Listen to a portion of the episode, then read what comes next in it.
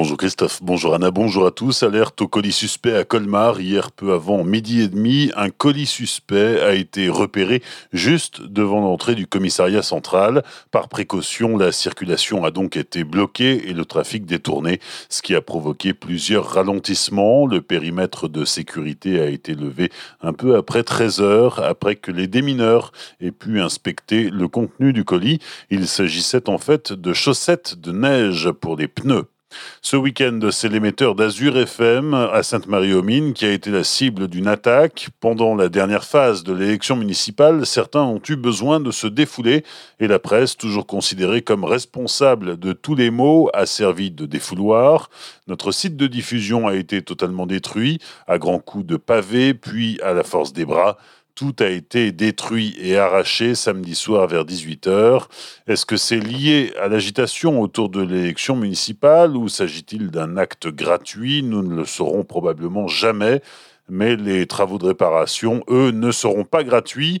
On peut estimer la remise en état de l'équipement à un coût entre 6 et 10 000 euros. La direction de la station a porté plainte contre X hier.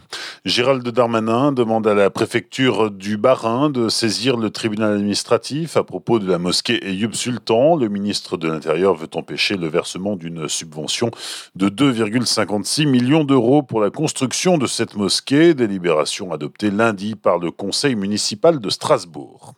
Attention, l'hiver joue les prolongations en montagne avec les récentes chutes des températures et de neige sur le massif vosgien. On y rencontre encore des conditions difficiles par endroits. Dimanche soir, trois étudiants strasbourgeois ont dû être secourus par les secouristes du PGM de Horod alors qu'ils arpentaient le sentier des Roches à Stossvire dans la vallée de Münster. Ils se sont perdus avec la nuit tombée, coincés entre deux barres rocheuses ils ont appelé pour donner l'alerte.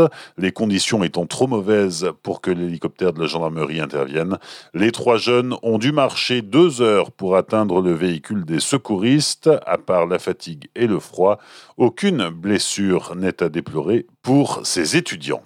Bientôt un centre de vaccination à Münster. Dans 15 jours, à compter du 7 avril, médecins, infirmiers et bénévoles accueilleront le public dans la salle des fêtes. Un appel est lancé justement pour recruter le personnel médical ou logistique nécessaire à l'ouverture de ce centre. Pour postuler, il suffit d'envoyer un mail à cvminster.vialis.net. La Commission européenne valide l'indemnité promise par l'État français à EDF pour la fermeture anticipée de la centrale de Fessenheim. Dans un communiqué, la Commission a confirmé le caractère proportionné de la mesure, pour autant que cette dernière visait à couvrir l'anticipation des coûts dûment établis et justifiés. Elle estime que les effets positifs de la mesure l'emportent sur les éventuelles distorsions de concurrence et des échanges.